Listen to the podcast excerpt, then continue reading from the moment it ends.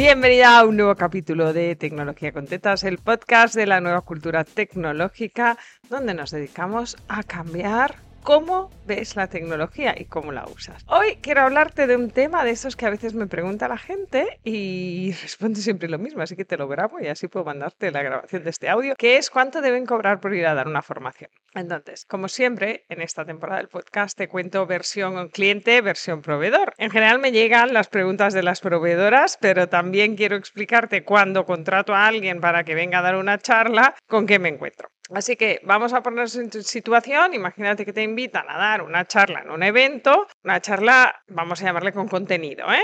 Y están dispuestos a pagarte, porque amigas, a las charlas se va de gratis. Es un tema de autoridad. Es decir, te invitan. Si te invitan, quiere decir que no te pagan. Y como contratadoras, si estáis montando un evento y queréis traer a alguien, tenéis que ser conscientes de a quién queréis traer. Pues si quieres que venga Vilma Núñez, pues le vas a tener que pagar, amiga. Salvo que seas muy amiga de ella. Si no tienes presupuesto, pides favores.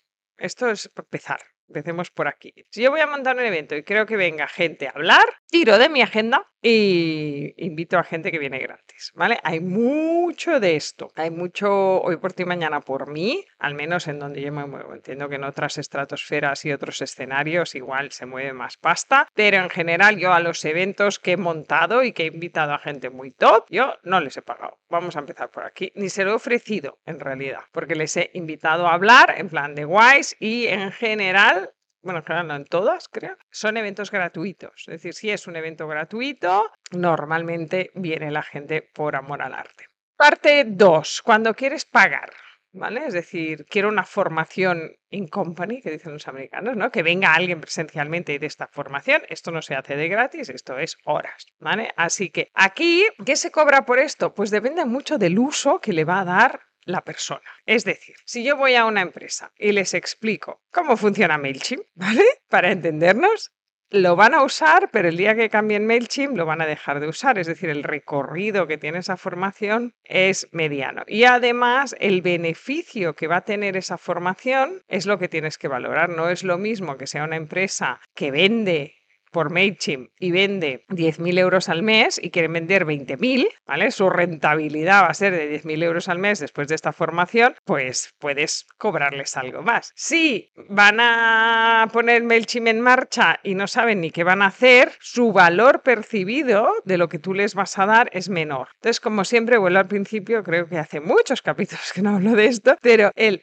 precio no son tus horas, el precio es el valor que le da al cliente. No es lo mismo que vaya yo a hacer un curso de Kajabi o que vaya una alumna que ha montado dos, no vale lo mismo. ¿Por qué? Porque el nivel de experiencia que aportas es diferente. Entonces, si yo quiero un formador BBB, bueno, bonito y barato, casi que saques agenda y pidas favores. Si quieres un formador BBB pagando, rollo 100 euros el día, no puedes pretender que venga alguien con 20 años de experiencia. Y aquí hay que ser realista con las cosas. También depende de si eres la Universidad de Barcelona o el Centro Cultural de mi barrio.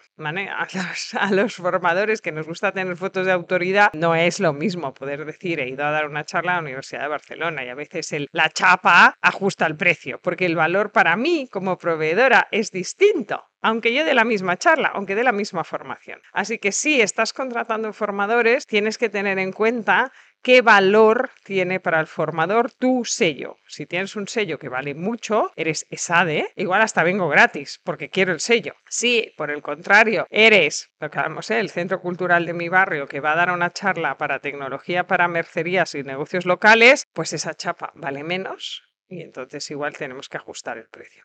Si soy proveedor, lo que te estaba contando, el valor que tiene para el cliente no es lo mismo ir a dar una charla genérica sobre digitalización, cuyo beneficio es como bastante intangible, que que vayas a dar una formación de una herramienta específica que ellos van a usar para generar dinero. Y después, ¿cuánto tiempo van a usar esto? Si yo voy a dar una charla de nueva cultura tecnológica y esto les genera, y lo sé, beneficios al primer año, yo también puedo defender otro precio. Si no sé cuánto beneficio van a sacar del conocimiento que yo les voy a dar, es mucho más difícil pactar un precio. Y al final es que todo vuelve al tema precio-valor, ya sabéis. Esto, si no lo trabajáis, pues eh, ya desde aquí te recomiendo que en vez de poner precios, averigües el valor que tiene para tu cliente lo que vas a hacer. Porque el mismo proyecto con clientes diferentes vale precios distintos. Y esto es algo a la gente le explota la cabeza, pero es que es así. Es que no es lo mismo, no aporta el mismo valor un proveedor que el otro y no da el mismo valor una charla de sobre un tema que sobre otro. Así que lo más importante es tener claro esto. Y entonces, en vez de preguntarte cuánto le cobro,